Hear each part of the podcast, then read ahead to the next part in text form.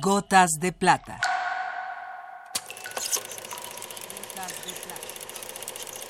El cine en dosis homeopáticas.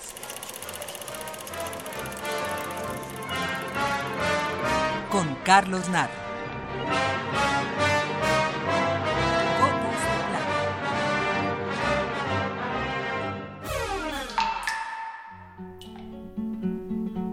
Hace unos días estuvo en nuestro país, en nuestra universidad y en nuestra emisora el director de cine Constantín Costa Gabras. Nuestro productor, Octavio Serra, lo entrevistó en el espíritu de estas gotas de plata, haciéndole solo dos preguntas. ¿Cómo decidió dedicarse al cine? ¿Y qué películas le han impactado? Antes de escuchar la respuesta, quiero recordar que Costa Gabras nació en Grecia en 1933.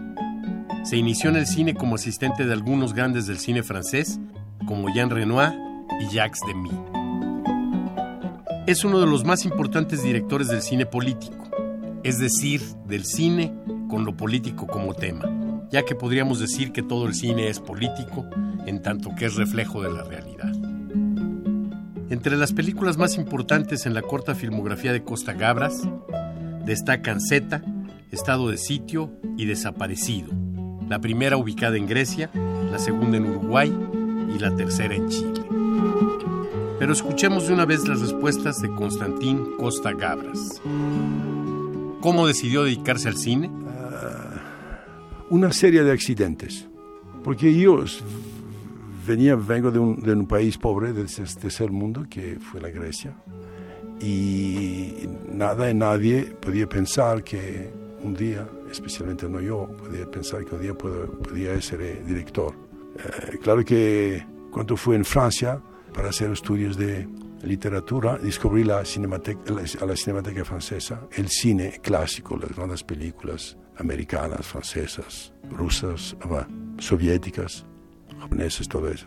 Y me interesó mucho, pero eh, fui a la escuela de cine, pero no pensaba nunca que podría diventar director, especialmente en Francia, que este periodo de 50, 60 era muy cerrado el cine.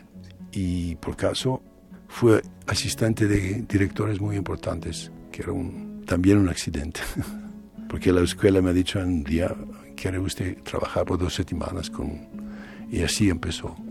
Un día como ejercicio hizo un, un libro, un guion, sin haber derecho, sin nada, por ejercicio. Y gente, la- un productor lo ha leído y dice, hacemos la película. Es decir, que, que nada me preparaba para ser director. Claro que había la, la voluntad y, y el sueño, se diría. Porque, repito, este periodo eh, en, en, en Francia, en Europa, generalmente en Francia, el cine se hacía por gente de una cierta burguesía, que había mucho dinero y que tenían la posibilidad de esperar mucho tiempo y tiempo para escribir un guion, buscar el dinero, los actores, un año, dos años algunas veces. Y yo no tenía estas facilidades. Pero la Francia fue, fue un país que fue muy, muy positivo, muy bueno para mí. ¿Y qué películas le han impactado? No sé, hay tantas, hay tantas. Seguramente películas francesas primero de todo, y después americanas, claro, porque la mi generación eh, ha visto todas estas películas de los años 30, 40, 50, las películas de, de, de Frank Capra, de King Vidor, de John Ford.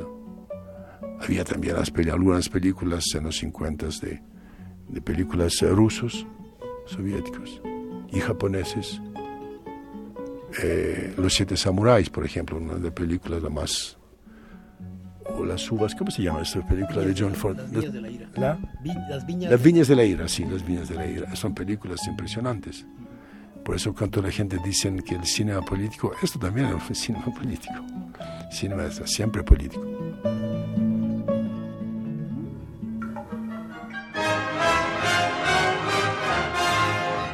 Hasta aquí la dosis de hoy.